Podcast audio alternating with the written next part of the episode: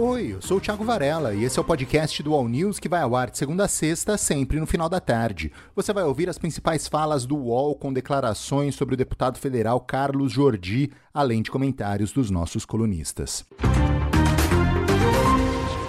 É inacreditável o que nós estamos vivendo.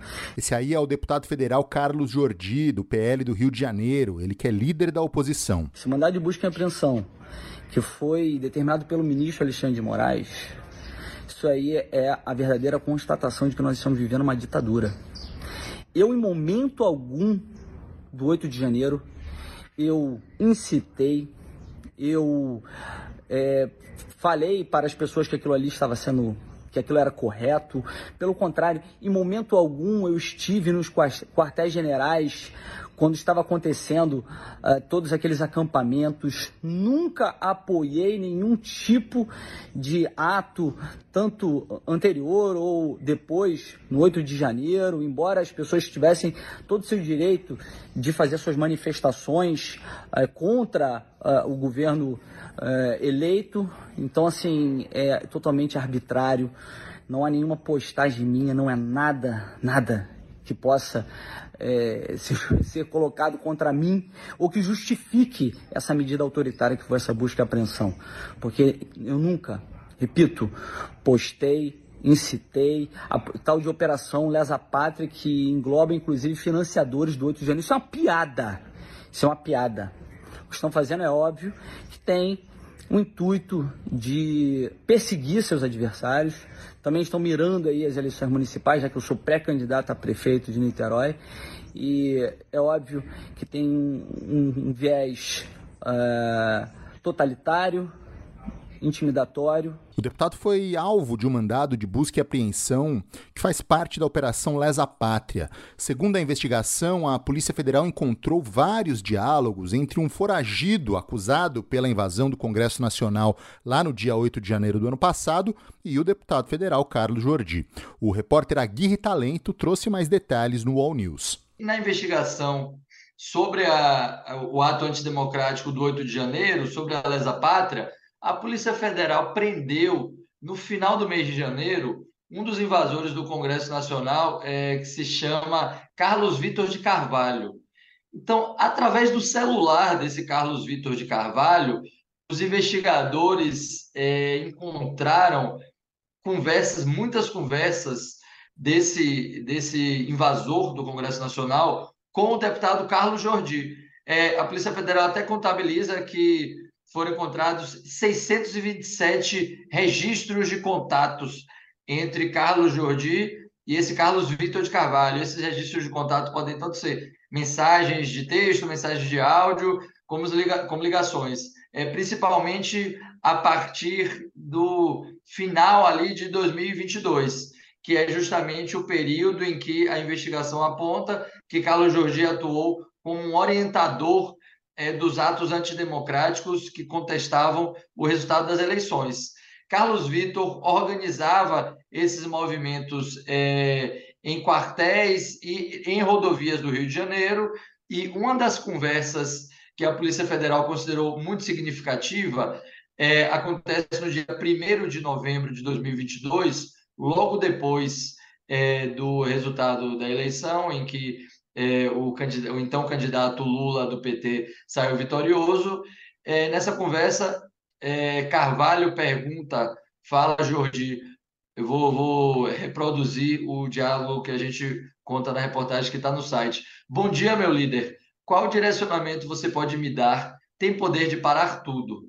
É, e para a Polícia Federal, isso aí é, seria o Carlos Vitor de Carvalho dizendo ao Jordi que estava articulado para bloquear todas as rodovias. Josias de Souza afirmou que a ordem de Alexandre de Moraes foi justificada. Há indícios para deflagração ou para essa para justificar essa ordem de busca e apreensão que foi é, expedida pelo Alexandre de Moraes.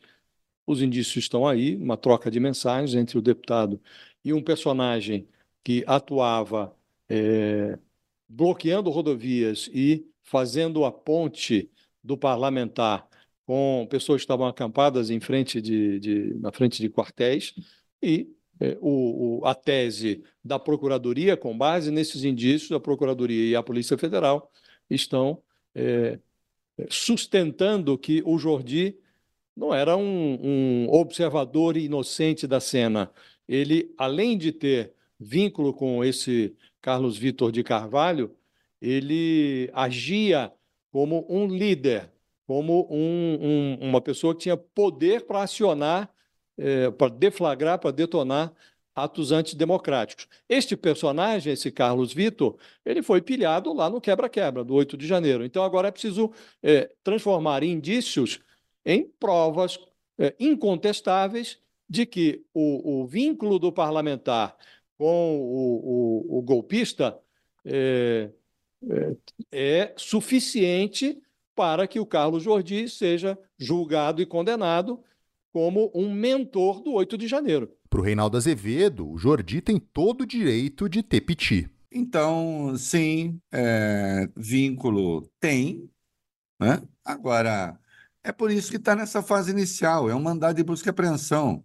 Ele não teve a prisão decretada, né? É, até porque isso demandaria é, é, outra coisa de outra natureza.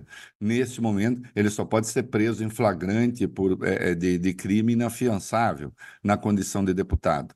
Né? É, não está sendo preso, não é condenação, é um mandado de busca e apreensão de quem, obviamente, se manifestou em defesa dos golpistas, isso é muito fácil encontrar nas redes sociais dele, a partir mesmo dessa afirmação de que nós vivemos numa ditadura. Esse rapaz, até enquanto você estava falando, eu fui ver que idade tem esse cara. Ele vai fazer 42 anos, ele não sabe o que é ditadura. Ele não tem ideia do que é ditadura. Ah, ah, ele parece ser simpático a teses ditatoriais, é, uma vez que fez parte do grande grupo que colocava em dúvida é, o mecanismo de eleição no Brasil, é, que é, não aceitou o resultado. Né? Então, teses ditatoriais, com certeza ele tem. Agora, ditadura, ele não sabe o que é. na ditadura, nem direito de defesa o senhor teria. Né? Essa que é a verdade. Na ditadura, as pessoas eram presas, desapareciam, eram mortas, né? sem é, o devido processo legal e esse cara está sendo submetido ao devido processo legal. E o mandado de busca e apreensão faz parte né, do arcabouço de coisas, de medidas, de um processo de investigação. E foi só isso que aconteceu com ele, nada além. Agora, claro, tem o direito de ter chilique, tem o direito de ter petit. Para o Walter Maierovic, o deputado se aproveita da polarização política. É uma coisa muito simples. Basta se verificar na Constituição. Existe, e esse deputado deve saber bem, um remédio, um remédio que eu vou acrescentar, remédio constitucional contra atos arbitrários e também quando há investigação sem justa causa. Esse remédio, que é antigo e que até hoje não existe um melhor, chama-se habeas corpus. Então, ele que impetre habeas corpus, mas o que ele está preferindo fazer, aproveitando a polarização? Ele está procurando e aí o exercício livre, exercitar o chamado ius esperneandi, ou seja, o direito de espernear. E ele esperneia com os discursos bolsonaristas e com todas essas teses né, de perseguição política, é, Alexandre de Moraes, eh, dono do Brasil, e vai por aí. Então, na realidade, eles vão aproveitar tudo isso que está acontecendo para vir com esse discurso de perseguição e etc. Essa foi a edição de hoje do podcast do All News. Acompanhe as principais notícias no UOL e siga as duas edições diárias do All News em vídeo, às 10 da manhã e às 5 da tarde. Até mais!